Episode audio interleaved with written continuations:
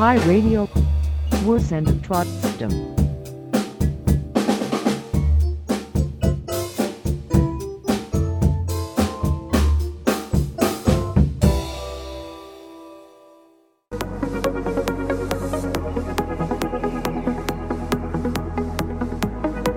Paradise FM. Para, para, para, Paradise FM. Paradise, Paradise FM.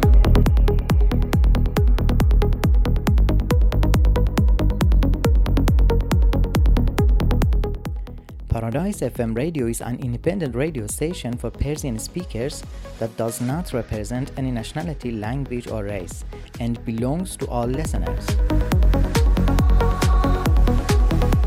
رادیو پارادایس FM یک رادیویست مستقل برای فارسی زبانان که نمایندگی از هیچ ملیت خاص زبان و نژاد نمی کند و متعلق به تمام شنوندگان است.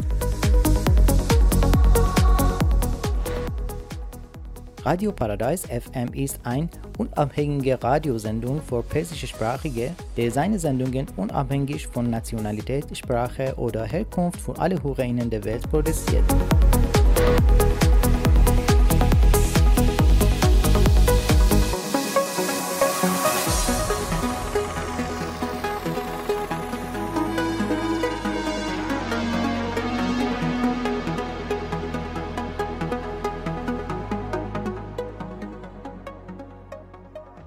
سلام و درود شنوندگان عزیز رادیو پارادایس. به یکی دیگه از برنامه های رادیو پارادایس خوش اومدید.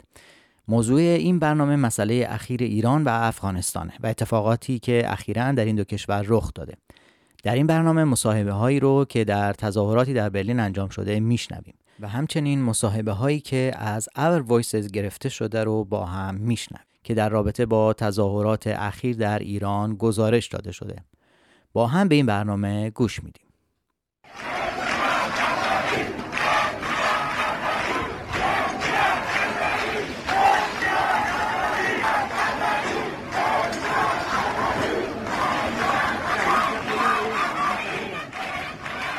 زن، زندگی، آزادی این شعاری است که بیش از ده روز است در خیابانهای ایران میشنویم. عصرها که هوا تاریکتر می شود، جمعیت هایی که با اطلاعیه در شبکه های اجتماعی یکی یکی همدیگر را پیدا می کنند و تا پاسی از نیمه شب بخشهایی از شهر را در کنترل خود دارند. همه چیز از کشته شدن محسا امینی شروع شد.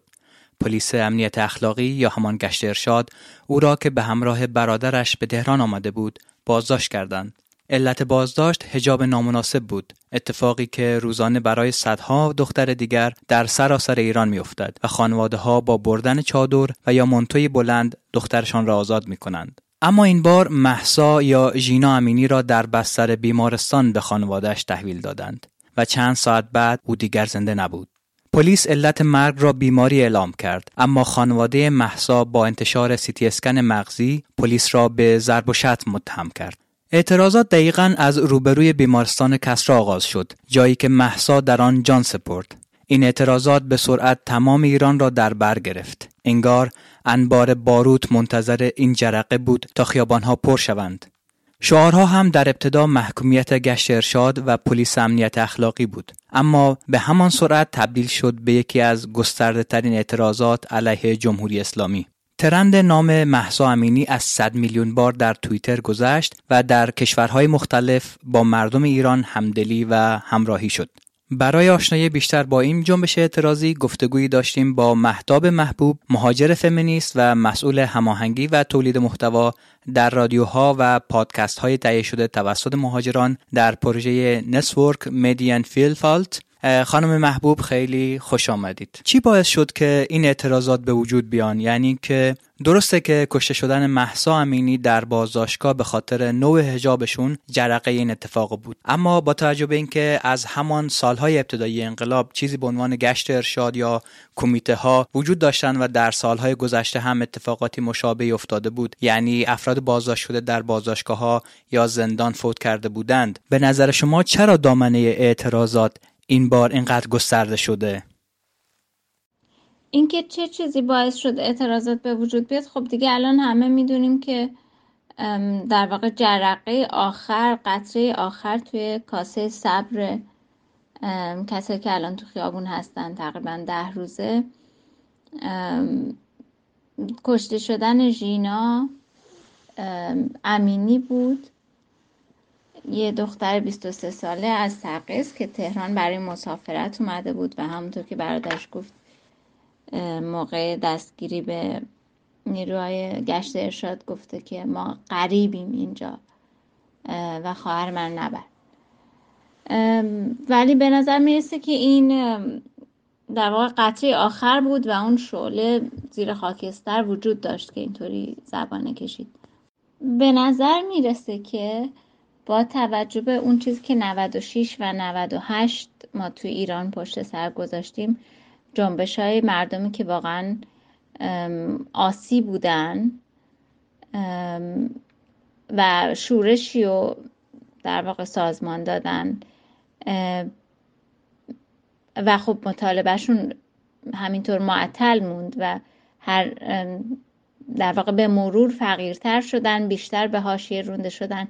چه به لحاظ زیست عینی که در واقع فقر و تورم و بیکاری و همه چیزهای از این دست که زندگی روزمره رو به لحاظ مالی تأمین می‌کنه تعیین می‌کنه.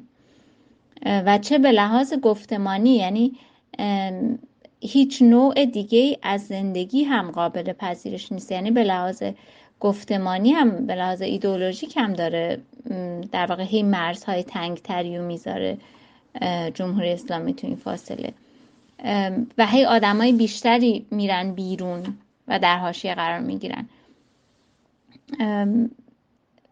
به واسطه در واقع اون هویتی که دارن به واسطه جاشون توی روابط اجتماعی روابط مالی روابط اقتصادی و روابط کار. یعنی الان این جنبش یک طیفی از خواسته های خیلی خیلی متعدد رو داره. به این معنا به نظر من می‌رسه که خیلی دیگه انقدر فضا تنگ شده که دعوا بر سر زندگیه. یعنی شعاره که از روژاوا سرچشمه گرفته از مبارزه زنان کرد سرچشمه گرفته و الان همه جا داده میشه زن زندگی آسادی.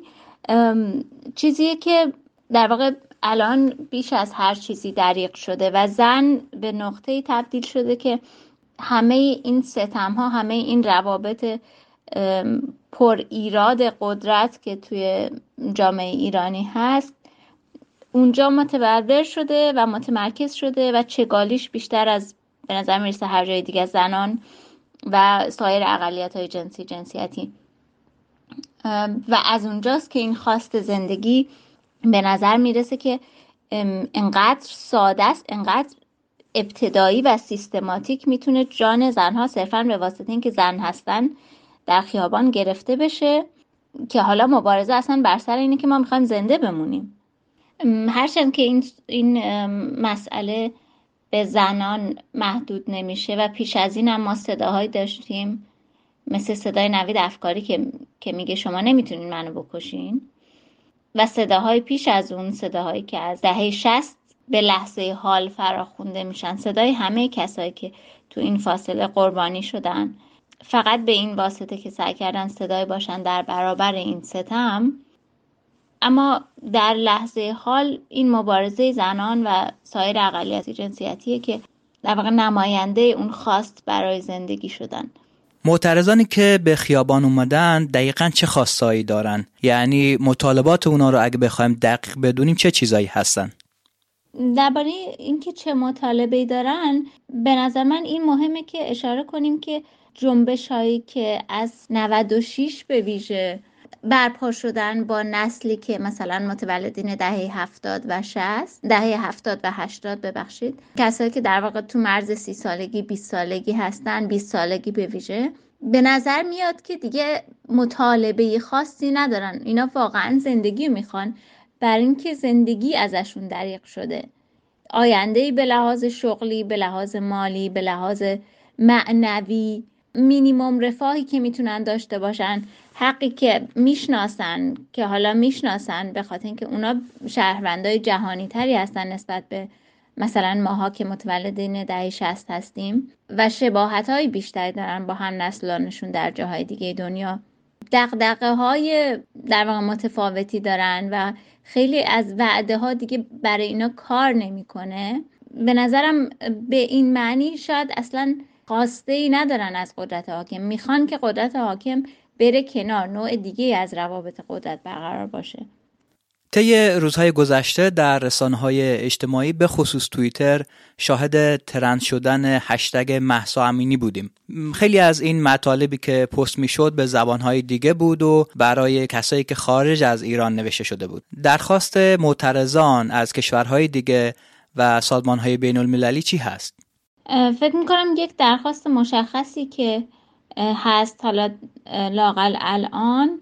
اینه که اینترنت رو بتونیم داشته باشیم تو ایران. یعنی کسی که خارج از ایرانن نیروی که خارج از ایران دارن سعی می‌کنن فعالیت کنن اطلاع رسانی کنن خیلی نگرانن که با قطع اینترنت اتفاقی که تو آبان افتاد دوباره تکرار بشه که 1500 نفر تو جاهای مختلف ایران کشته شدن و وقتی اینترنت نباشه آدم هم نمی‌تونن از همدیگه خبر بگیرن. شهرها نمی‌دونن که شهرهای دیگه چه خبره آیا ادامه داره اعتراض یا نه. برای همین یه خواسته مشخص قطعا اینه که در واقع تکنولوژی در اختیار معترضا بذارن که اینترنت قطع نشه. حتی اگه دولت خواست این کار بکنه مطلقا قطع کنه اینترنت در دسترس باشه برای مردم.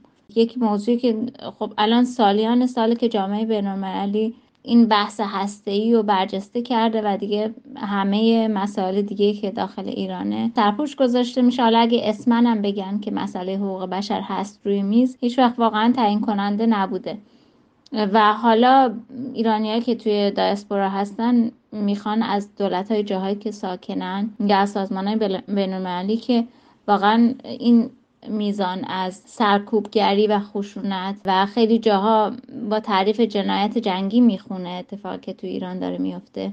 با توجه به این مسائل مشروعیت قائل نشن برای برای دولت حاکم.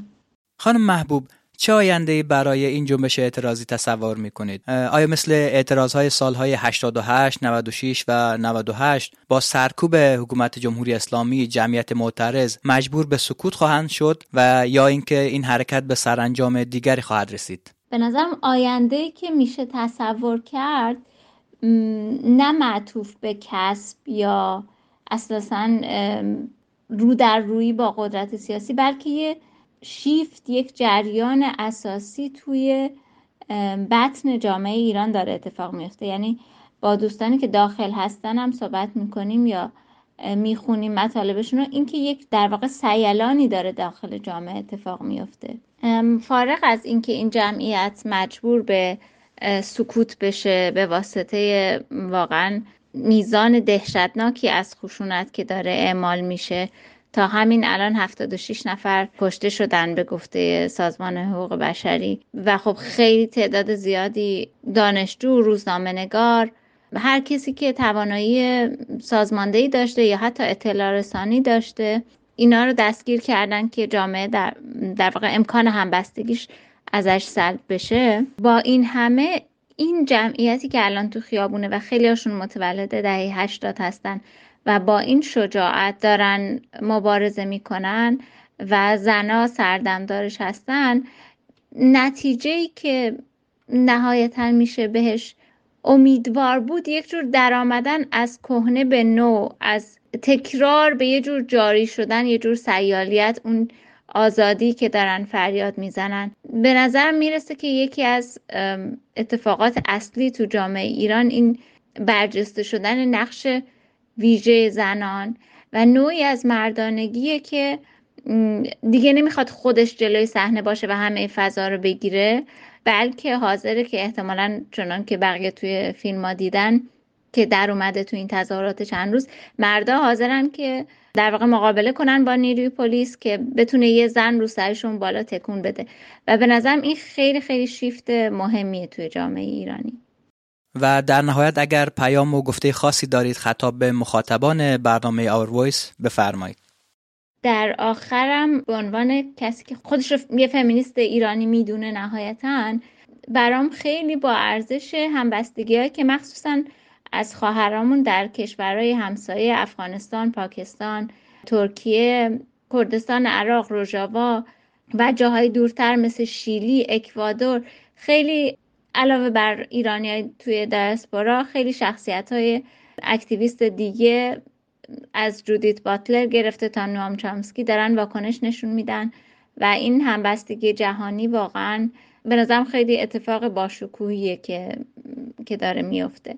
چیزی که می‌خوام همون همون چیزی که زنای افغانستان می‌خوان همون چیزی که همه زنایی که تحت ستم دارن زندگی می‌کنن و مبارزه می‌کنن می‌خوان. اینکه دنیا مبارزه زنای ایرانی فراموش نکنه. اینکه این همبستگی ادامه داشته باشه برای اینکه با یک پیروزی چون این انقلاب فمینیستی خیلی از ساختارهای دیگه هم فرو میریزه. تشکر می‌کنم از خانم محبوب که با ما بودن.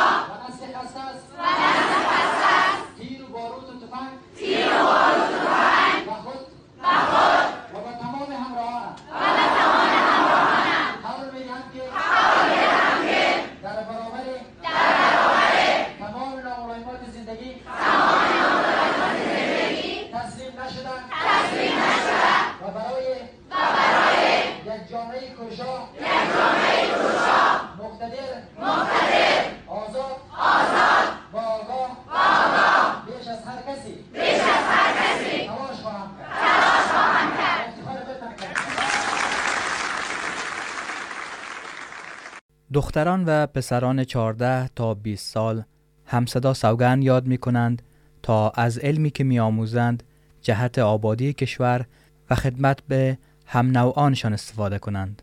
روز جمعه 3 سپتامبر درست زمانی که دانش آموزان برای امتحان کنکور آزمایشی آماده می شدند، چند تروریست با کشتن محافظان وارد مرکز آموزشی کاج در دشت برچی کابل شدند و بعد از شلیک مستقیم به شرکت کنندگان امتحان یکی از تروریست ها خود را در سنف دخترانه منفجر کرد. طبق آخرین آمار بیش از 55 تن در این انفجار کشته شدند و نزدیک به 110 تن نیز زخمی هستند.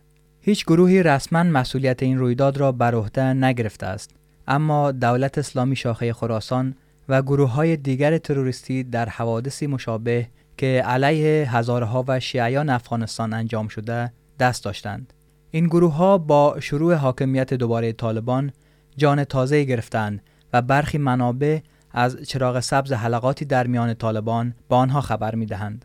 انفجار در مرکز آموزشی کاج واکنش های متفاوتی را به همراه داشت از جمله محکومیت آن توسط سازمان های بین المللی و نهادهای حقوق بشری بود امارت اسلامی طالبان در ابتدا در برابر این حادثه سکوت کرده بودند و بعد از دو روز یکی از مقامات این حادثه را محکوم کرد اما در بیانیه او از به کار بردن کلمه شهید خودداری شده بود. ریچارد بنت گزارشگر ویژه حقوق بشر سازمان ملل متحد کرن دیکر کاردار سفارت ایالات متحده برای افغانستان و برخی مقامات در حکومت پیشین و برخی از مقامات کشورهای مختلف نیز این حمله را محکوم کردند. برای جزئیات بیشتر آقای زمان سلطانی محقق جنوب آسیا در سازمان عفو بین الملل را با خود داریم. جناب سلطانی آخرین آمار و ارقام کشته ها و زخمی های حادثه چند نفر بودند و جزئیاتی که از این حادثه وجود داره چه چیزهایی است؟ عرض سلام و ادب خدمت شما و شنوندگان گرامی. شما دارم. در رابطه با این حادثه جزئیات اخیری که وجود داره در حدود 110 نفر زخمی هست و 55 نفر هم شهید یا کشته شده. این حادثه در دشت برچی منطقه هزارانشین اتفاق افتاده. و قربانی ها از حادثه هم هزارها هستند و بدبختانه باید بگم که اولین حادثه ای نیست که صورت می‌گیره یا صورت کرد شما در سازمان عفو بین الملل در مورد این حادثه چه اقداماتی انجام دادید و اصولا مسئولیت کشورها و سازمانهای بین المللی در قبال چنین حوادثی چی می‌تونه باشه؟ سازمان بین الملل تحقیقات یا کار خود را در رابطه به نقص حقوق بشر در افغانستان انجام میده. ما گزارش های متعددی را در رابطه با نقص گسترده حقوق بشر توسط طالبان نشر کردیم و همچنان در این رابطه کار می‌کنیم. ما نه تنها در رابطه به این حادثه بلکه در حادثات قبلی هم واکنش داشتیم و از دید ما این حملات به هیچ وجه قابل قبول نیست که شما به صورت سیستماتیک افراد ملکی و مراکز آموزشی را هدف قرار بدید و جدا خواستار تأمین امنیت برای هزارها و مردم شیعه در افغانستان بودیم و هستیم. کشورهای جهانی و سازمانهای جهانی باید وضعیت شکننده در افغانستان مخصوصا ناسب پذیری هزارها در افغانستان باید در کنند و تلاش برای جلوگیری از قربانی شدن بیشتر مردم و هزارها در افغانستان باید جلوگیری شود. بعد از پخش خبر این حادثه هشتگ با عنوان استوب هزار جنوساید در برخی از کشورها ترند شد و تا حالا بیش از 3 میلیون بار توییت شده عواملی که این حادثه را به کشتار سیستماتیک هزاره های افغانستان رب می‌دهند چی هستند و آیا نمونه های دیگری هم شاهد بوده ایم؟ حملاتی که بر علیه هزارها فعلا صورت بگیره نه تنها یک سیستماتیک هست بلکه فهمیده میشه که برنامه ریزی شده و هدفمند هم هست. دیگه از لحاظ تاریخی هزارها مورد قتل های زیاد قرار گرفته یا جنوسایدی قرار در رابطه با وضعیت فعلی مدت قبل یک نهاد بین المللی فکر می‌کنم به نام جنوساید واچ هست که اونا در گزارش و اعلامی اعلان کردن که هزارها در معرض جدی جنوساید در افغانستان قرار دارند انفجار در مرکز آموزشی کاج نخستین حمله هدفمند به جامعه هزاره نبوده است. در سالهای گذشته به آموزشگاه معود، مکتب سید و شهدا، ورزشگاه میوند و چند مسجد و حتی موترهای مسافری به مقصد محله های هزاره نشین حمله شد. هدف تمام این حملات جامعه هزاره و شیعیان افغانستان بودند.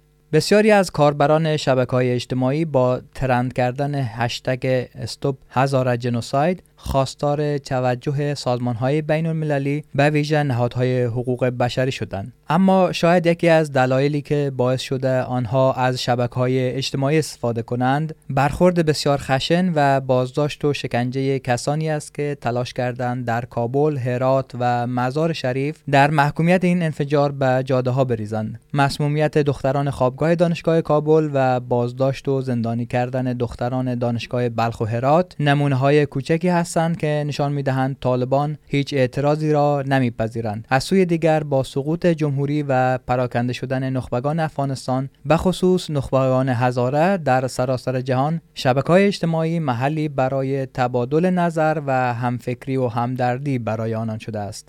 علی موسوی Our Voice رادیو درایکلند.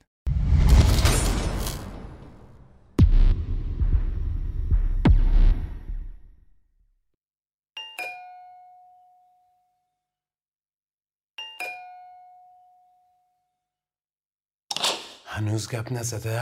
ها؟ نه صاحب هنوز نه پس تو ایجا چه وظیفه داری؟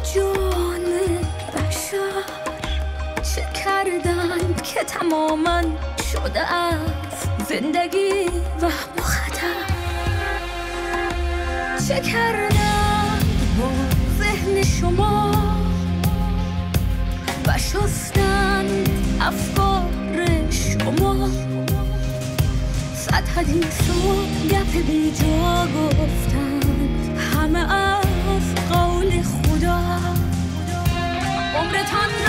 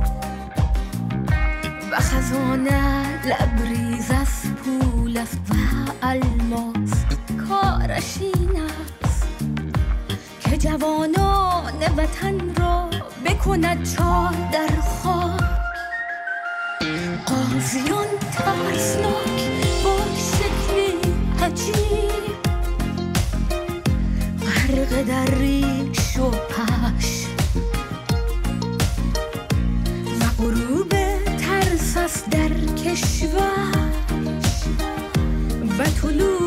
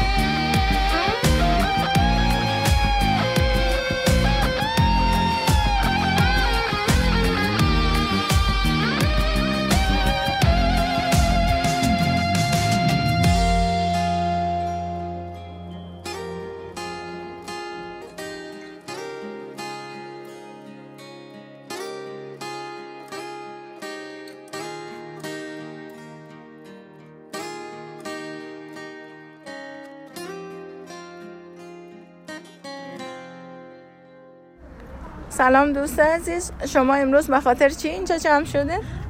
سلام خدمت تمام شنوندگان عزیز. و نام ما فریبا فاضلی است و ما از طرف انجمن فرخنده اینجا جمع شدیم و خانمایی از گروه ما آمدن برای شهدای کاچ. یک مراسم شمع افروزی گرفتیم و برایشان دعا کردیم روحشان شاد باشه. سلام دوست عزیز. امشب شما به خاطر چی اینجا جمع شده؟ سلام خسته نباشید. ما امشب با تعداد زیادی از خانم ها اینجا جمع شدیم که بیاد شهدای کابل شمع افروزی کنیم. بیاد شهدای دختران کاج مخصوصا بیاد اونها جمع شدیم شمع افروزی کردیم و یاد اونها رو گرامی داشتیم. و امشب شب جمعه بود. یه فاتحی برای روحشان فرستادیم برای روی همه شهدا برای روی همه اموات. و از خداوند طلب صبر مغفرت برای بازماندگان برای خانواده به خصوص برای مادرانشان. تقاضا داریم. از خدا می‌خواهیم صبر حضرت زینب نصیبشان بگردانند. اینها شهدایی بودن که اینا نه تنهایی شهدایی بودن که ما از دست دادیم. همیشه و همیشه در راستای علم و دانش همیشه ما شهید دادیم. این شهید اولین بار نبوده و آخرین بارم نخواهد بود. و این طالبان بدانه که اگر با این کارها با این کشتارها با این بمب انتحاری ها می‌خواین که ما دختران هزارستان از مکتب از علم از دانش بگیرن کور خواندن. و این باید بدانن که با این کارها با این کشتارها با این خونها نه فقط کسر نمیشه کم نمیشه از تعداد علم آموزان از تعداد کسانی که می‌خواهند راه این شهدا رو ادامه بدن نه تنها کم نمیشن بلکه این روز به روز فروزانتر ورتر خواهد شد. روز به روز کسانی خواهند بود که اگر در گذشته چنین هدفی نداشتن الان به خاطر اون خون شهدا همواره پیش از پیش گام هایشان راسختر شدن به این راه و بدانن ما محکوم می‌کنیم این عمل ها و این انتحارها و این فجارها را. خدا لعنتشان کنه. تشکر تشکر زهرا جان. ممنون. در آخرین نمونه مرگبار این فجایع که تقریبا با 21 سال گرده حمله نظامی امریکا مصادف می باشد حمله انتحاری و پسگرایان تاریخ و آموزشگاه کاج که در ناحیه سیزدوم شهر کابل مقاومت دارد. اینجا این آموزشگاه در محله دشت برچی محله که اکثریت آنها را مردم هزاره تشکیل می دهند قرار دارد و اکثریت کشته شدگان از ملیت هزارند دهاتن به خاک و خون افتادند از کدام جرم؟ به جرم زن بودن به جرم هزاره بودن به جرم کسب علم و دانش به جرم شیعه بودن به جرم اقلیت بودن. بچه های عزیز لطفا با دیسپلین کشته شدن ده ها دختر در این حادثه در راستای ماهیت زن ستیزانه این جریانات مرتجع و بنیادگر بوده و عمل دشمنی و عمق دشمنی آنان را با زنان هر, هر گونه حضور اجتماعیشان به نمایش می‌گذارند. نسل کشی در بین ازاره ها نسل کشی در بین ازاره ها که از اقلیت های قومی و مذهبی می باشد یکی دیگر از اهداف این جنایتکاران فاشیست و نجات پرست است. نسل کشی در بین ازاره ها که از اقلیت های قومی و مذهبی می باشند یکی دیگر از اهداف این جنایتکاران فاشیست و نجات پرست است. اینها تشکیل اختلافات جنسی ملی قومی مذهبی در بین مردم مانع از همبستگی همه اقشار زحمت کش جامعه علیه دشمنان مشترک یعنی مرتجین داخل و خارج از حکومت و همه حامیان این امپریالیست منطقه‌ای شده و مسیر مبارزه مردم را انحراف می سازند انتخاب یک مرکز آموزشی برای انفجار انتحاری هم امر تازه نیست. نیروهای داعش و طالب که مسئولیت این جنایت را به عهده گرفتند. بارها به مراکز آموزشی و به خصوص به خصوص مکتب دخترانه حمله برده و جنایات وحشتناک را و وحشتناک را به بار آوردند. دشمنی داعش و طالب. کسب کسب علم و دانش آن هم بیش از همه برای دختران و زنان. بخش جدایی ناپذیر از ذهنیت تاریک اندیش و ضد زن این جریان می باشد. وقت این دشمنی را با ممانعت حکومت زنتزیز طالبان از تحصیل دختران بالاتر از صنف ششم و دو دومین سال محرومیت این دختران در ادامه تحصیل مقایسه می کنیم. از توافق و امراهی زمینی طالبان با داعش در این کشتار پرده برداشته می شود دشمنی آشکار طالبان با ملیت هزاره هم به وجه فکری مشترک دیگر طالبان و داعش می باشد هر گونه صدای حق طلبانه هزاره ها را به شدت سرکوب می کند زمین های آنان را ختم می کند و قتل های بیشمار توسط طالبان و وابستگان در این خطه انجام پذیر است. یک روز بعد از جنایت زنان و دختران شجاع زنان و دختران شجاع افغانستان در خیابانها و دانشگاه ها به اعتراض پرداخته و به شعار نسل کشی و جنایت و خاموشی و خاموشی خیانت است عدالت اجتماعی. نسل کشی هزاره ها را متوقف کنید. نه به استعداد و اعتراض خود به این عمل جنایتکارانه. اعلام کردند. این تظاهرات با فیره های هوایی شدید با سرکوب های هوایی شدید نیروهای وپسگران طالبان روبرو شد و تعداد از معترضین دستگیر شدند. زنان و مردانی که موفق به فرار شدند به شدت رد و کوب گردیدند. برای تأمین آرامش امنیت رفاه و آزادی و عدالت اجتماعی چشم امید داشتند. به الطاف امریکا و شرکا که با حمایت های خود بنیادگرایان را بر سر بر سر افغانستان حاکم ساختن در بهترین حالت. یک بار یک باور ساله و لوحانه هست برای پایان دادن به کشتار نسل کشی محرومیت آوارگی فقر احتیاط تنفروشی گرسنگی فروش کودکان در افغانستان همبستگی واقعی زنان و مردان زحمتکش از هر جنسیت و ملت و نژاد و مذهب در صف متحد برهای سرنگونی انقلابی طالبان علیه همه مرتجین داخلی و منطقه‌ای. و حامیان امپریالیست آنان عاجلترین ضرورت است مرد بر طالبان.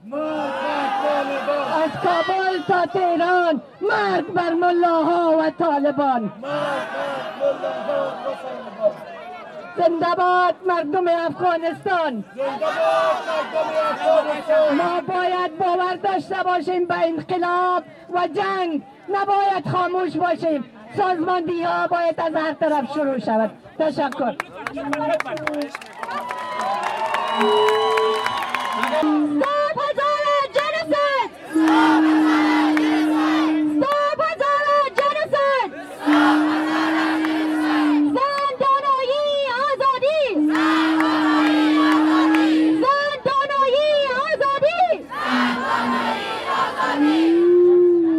Freundinnen und Freunde, danke schön für die Solidarität und Bewegung weltweit. Berlin, danke schön für die starke Stimme. Eure Stimme ist die Stimme der Menschlichkeit und Gerechtigkeit. Und eure Solidarität und euer Mitgefühl ist das Symbol der Menschlichkeit und Gerechtigkeit. Und diese richten wir heute nach Afghanistan für die Menschen, deren Stimme heute nicht erhoben werden dürfen. Und für die Frauen und Mädchen in Afghanistan, für die Frauen und Mädchen in Afghanistan, die heute nicht ihre Schule besuchen dürfen. Liebe Aktivistinnen und Aktivisten und die erwachten Gewissen der Welt und der deutschen Gesellschaft. Nachdem die Taliban die Macht in Afghanistan übernommen haben, finden wir alle Afghaninnen und Afghanen auf der ganzen Welt keine Ruhe. Die Vertreibung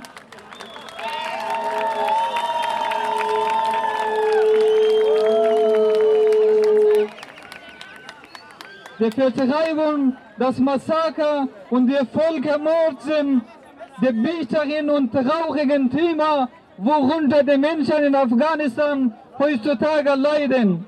Der Hazara-Genozid ist eine historische Herausforderung, die über die Geschichte gekommen ist und mit der Machtübernahme der Taliban hat sich noch verschärft. Im Zusammenhang mit dieser Situ- Situation in Afghanistan bzw. mit dem Hazara-Genozid gibt es weltweit Solidarität und Mitgefühl. Daher sind wir heute hierher gekommen, um den Menschen weltweit aufzuzeigen, dass die Hazara-Kinder heute wegen ihrer Religion und ihrer Nationalität getötet werden. Wir haben heute hier versammelt, um den erwachten Gewissen der Welt aufzuzeigen, dass die afghanischen Kinder und Frauen heute für Demokratie und Menschenrechte getötet werden. Demokratie und Menschenrechte sind unsere gemeinsamen Werte, welche heute mit dem Blut der afghanischen Kinder und Frauen gegen die Terroristen in Kabul, Herat, Mazar Sharif geschützt werden. Wir schützen heute der Werte der Demokratie und Menschenrechte.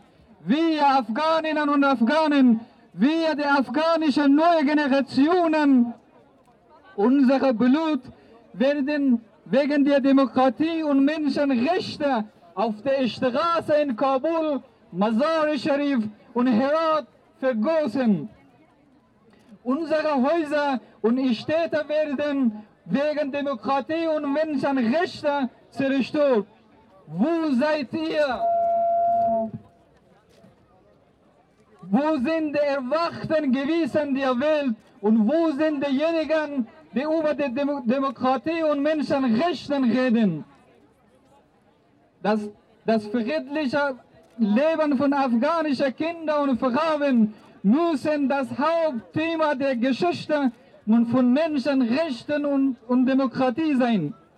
Liebe Aktivistinnen und Aktivisten weltweit, um die Werte der Demokratie und Menschenrechte zu stärken, um, das, um den Genozid weltweit aufzuhören, müssen wir alle zusammen agieren.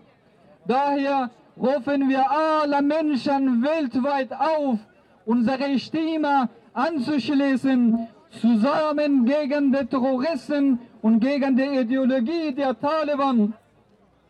Von Canberra, Australien bis Ottawa, Kanada, von Stockholm bis Paris und London, von Berlin bis, Ka bis Kabul, zusammen gegen die Terroristen zu kämpfen. Dankeschön.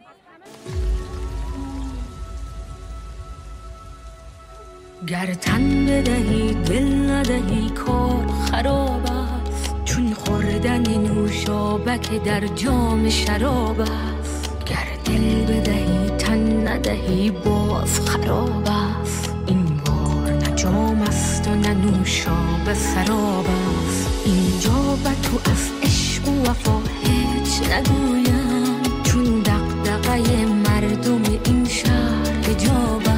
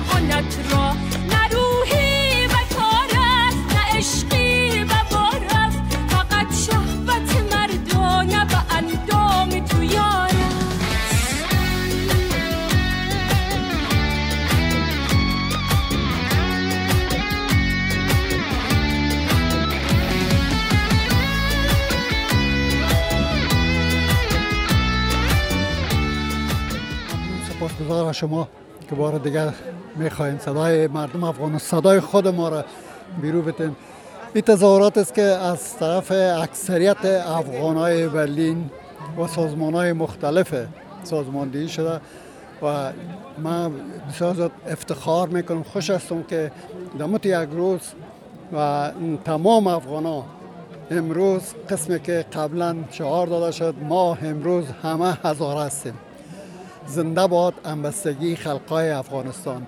این تظاهرات ما می‌بینیم دنیا دنیا طالبا را در افغانستان با حاکمیت رسانده و دنیا امروز نظارگت نظارگر اوضاع افغانستان است. این دنیاست که مثلا طالبا را امکانات میده که قتل عام مردم افغانستان و به خصوص مثلا قتل هزاره ها را طالبا دست باز گذاشته. و این ما میگیم باید شرم کنن باید خجالت بکشن باید شرم کنن که اینا هیچ نه انسانیت نمی‌شناسن آقا زمانی می‌تونین به ما بگین که تقریبا چه تعداد مردم جمع بودن و چه از, از چه قشرهایی بودن در این تظاهرات؟ این تظاهرات واقعا بر ما بسیار خوشایند و بسیار زیاد خوش هستم که امروز ما اینجا می‌بینیم زن، مرد، طفل از تمام اقوام افغانستان. نه تنها از اقوام افغانستان بلکه ایرانیا و ترکا و خارجی های دیگر هم همچنین مثلا شرکت کردن و تا جایی که ما شنیدم بیشتر از چهار هزار نفر شرکت کرد و ما شاهد بودیم که از روت راتاوس تا مقابل ریاست جمهوری زیادتر از ده هزار نفر دو طرفه سرک نظارگر صدای, صدای مردم افغانستان را شنیدن و نظارگر از این تظاهرات بودن. این یک موفقیت بزرگ بر افغان است ما این موفقیت در وحدت و یک پارچگی افغان ها می‌دونیم. ما می‌بینیم مثلا که برلین می‌تونه نمونه برای همه شهرهای دیگه آلمان شود که ما تانستیم با, با هم راهپیمایی را سازماندهی کنیم که ما فکر می‌کنم امروز شاید کسی در خانه نمانده باشه. صحیح داخل جمعیت من بیرقای دیگه هم دیدم. رنگ های دیگه بیرقای دیگه دیدم. آیا از کشورهای دیگه بودن یا چی رقم است؟ می‌تونین در مورد او هم توضیح بدین. غیر از بیرق افغانستان بیرقای دیگه هم بود. متاسفانه باید بگویم مثلا که بعضی کسا ادنوه نظم و فرهنگ یک تظاهرات قبول کردن نمی‌تونن. با وجود که از طرف مسئولین خواهش شد تقاضا شد که دیگه ادنوه بیرق بلند نشود. بعض کسا خود مختار بعض بیرقا رو بلند کرده که با سبب آزار و اذیت بعض کسا شدن و اینا باید بفهمن بدانن که همین قسم که مردم اوضاع افغانستان می‌بینن و رنگ می‌کشن با این کارهایشان اینا خودشان به شکل از اشکال می‌خواهند که نوع تفرقه پرتن و موفق نمیشن که نشدن ما دیدیم و متاسفانه از جمع افغان ها بوده. با توجه به اینکه تعداد زیادی جمع شده بودن امروز داخل تظاهرات خویی یک نشان یک همبستگی بین تمام افغان ها است. یعنی یک یک قومی داخل افغانستان آسیب ببینه تمام افغان ها جمع میشن. پس بنابراین یک بیرق نیاز است که داخل جمعیت باشه من از او خاطر تعجب کردم چرا بیرقای دیگه داخل جمعیت است امیر مثلا یک دی چهار پنج نفره. چهار پنج نفره که آمدن با بیرقای دیگه. و ما قسمی که تقاضا شده و اکثریت کسایی که در اونجا صدا را شنیدن کف زدن که برادرا خواهرا ما فقط یک بیرق داریم و مو بیرق سه رنگ است. و ما ادنا بیرق دیگر رو نمیپذیریم. و اکثریت 99 درصد شرکت کنندگان به می نظر بودن منتها دو سه چهار نفره که بیاین و این کار کنن و اشتباهی بزرگشان است. ما امیدوار هستیم که آموخته باشن که در آینده این کار نکنن.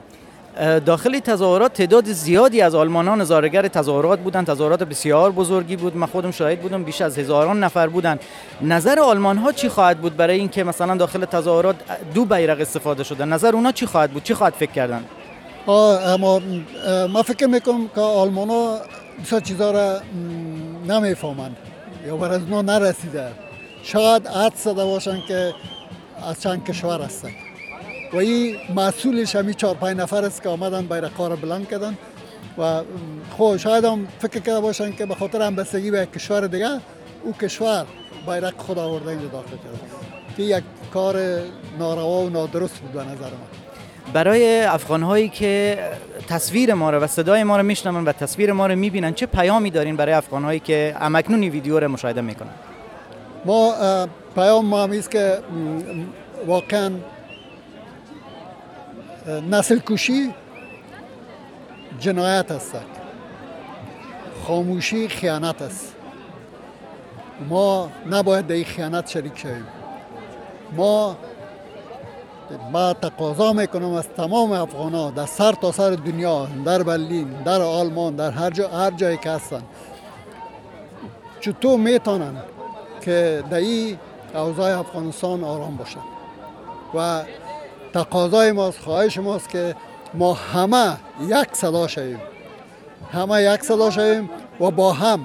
ما بسیار قوی هستیم. ما صد مراتب از طالب که قوی هستیم. اگر مردم افغانستان در داخل افغانستان همه یک دست شوند طالب نابود میشه.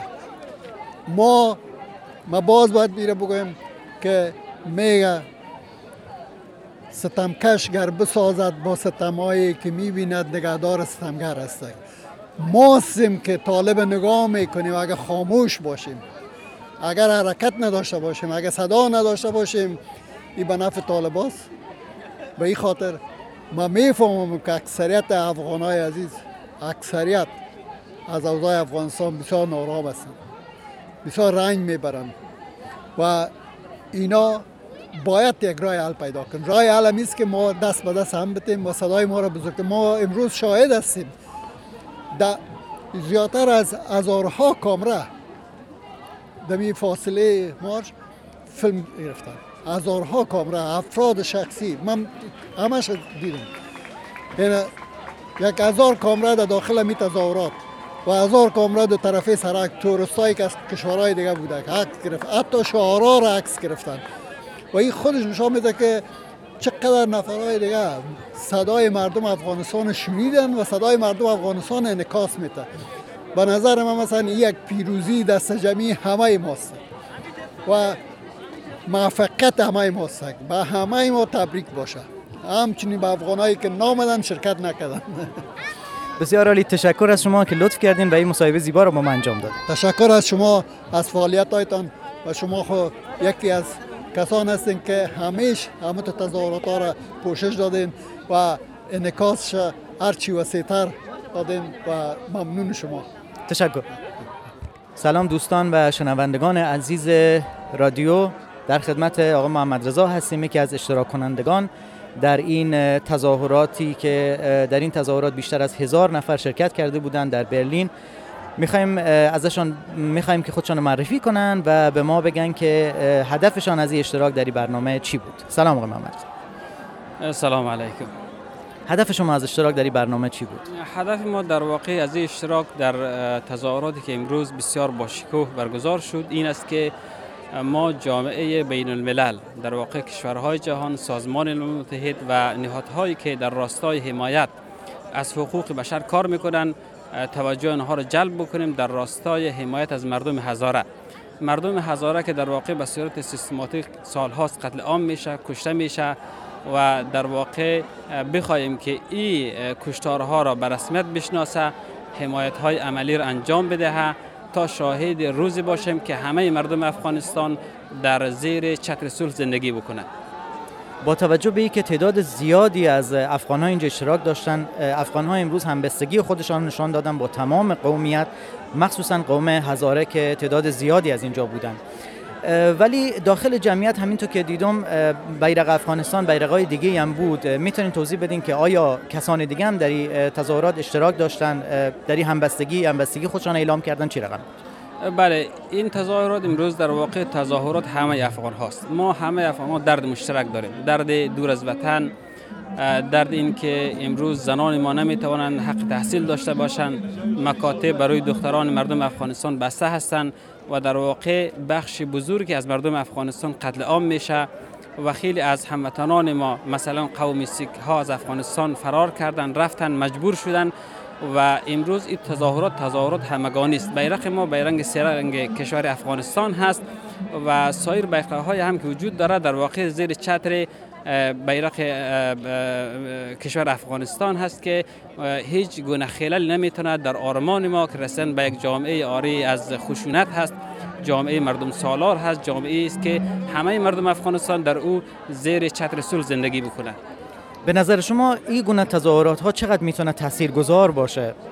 به نظر من اگر جامعه جهانی به خصوص سازمان ملل متحد صادقانه کار بکنه این می‌تونه خیلی مؤثر واقع شود و خشونت علیه اقوام افغانستان به خصوص خشونت علیه مردم هزاره کم شود و طبعا زمانی که خشونت در یک جامعه کم شود ما می‌تونیم که در واقع در یک زندگی صلحآمیز زندگی بکنیم. و یک جامعه داشته باشیم که به رفاه برسیم با آسایش برسیم و دیگه مردم افغانستان شاهد از دست دادن عزیزانشان بخصوص نونهالانشان نباشند. پیام شما برای مردم افغانستان برای کسانی که گزارش و برنامه ما را می‌بینن و میشنون چی است؟ پیام ما برای مردم افغانستان است که در واقع ما ناامید نباشیم. ما به سمت روشنایی در حرکت هستیم. ما همدلی و همدردی خیش را از گوشه گوشه جهان با مردم افغانستان اعلام می‌کنیم حمایت می‌کنیم و انشاءالله امیدوار هستیم که یک روز مردم افغانستان سرنوشتشان را به دستشان بگیرند و در واقع حکومت منتخب مردم سالار و دموکراتیک و مبتنی بر ارزش های مدرن داشته باشند. بسیار عالی. تشکر از شما که لطف کردین و این مسابقه را با ما انجام دادید تشکر از شما. تشکر. روز شنبه 22 اکتبر تظاهرات بزرگی در برلین راه اندازی شد. در این تظاهرات که ایرانیان زیادی از شهرهای مختلف آلمان و همچنین کشورهای دیگر به این تظاهرات پیوسته بودند اعلام همبستگی خود را با ایرانیان داخل کشور اعلام کردند. در این اجتماع عظیم که در تاریخ آلمان سابقه نداشته بیشتر از ده ها هزار نفر اشتراک داشتند. در این اجتماع بزرگ نه تنها ایرانیان بلکه افغانستانی های ساکن برلین هم همبستگی خود را با ایرانیان اعلام داشتند. خواننده محبوب افغانستان جناب شکیب مصدق هم در میان مردم اعلام همبستگی کرده و هر دو کشور را همصدا و هم هدف خواند. در این اجتماع بارها سرود زن زندگی آزادی شنیده می‌شد. تقاضای آنها قطع همکاری های آلمان و جامعه جهانی با دولت جمهوری اسلامی بود. این بود برنامه این هفته رادیو پارادایس. امیدواریم مورد پسند شما ایزان قرار گرفته باشه. منتظر انتقادات و پیشنهادات شما در صفحه های اجتماعی رادیو پارادایس هستیم. تا برنامه بعد روز و روزگار خوش.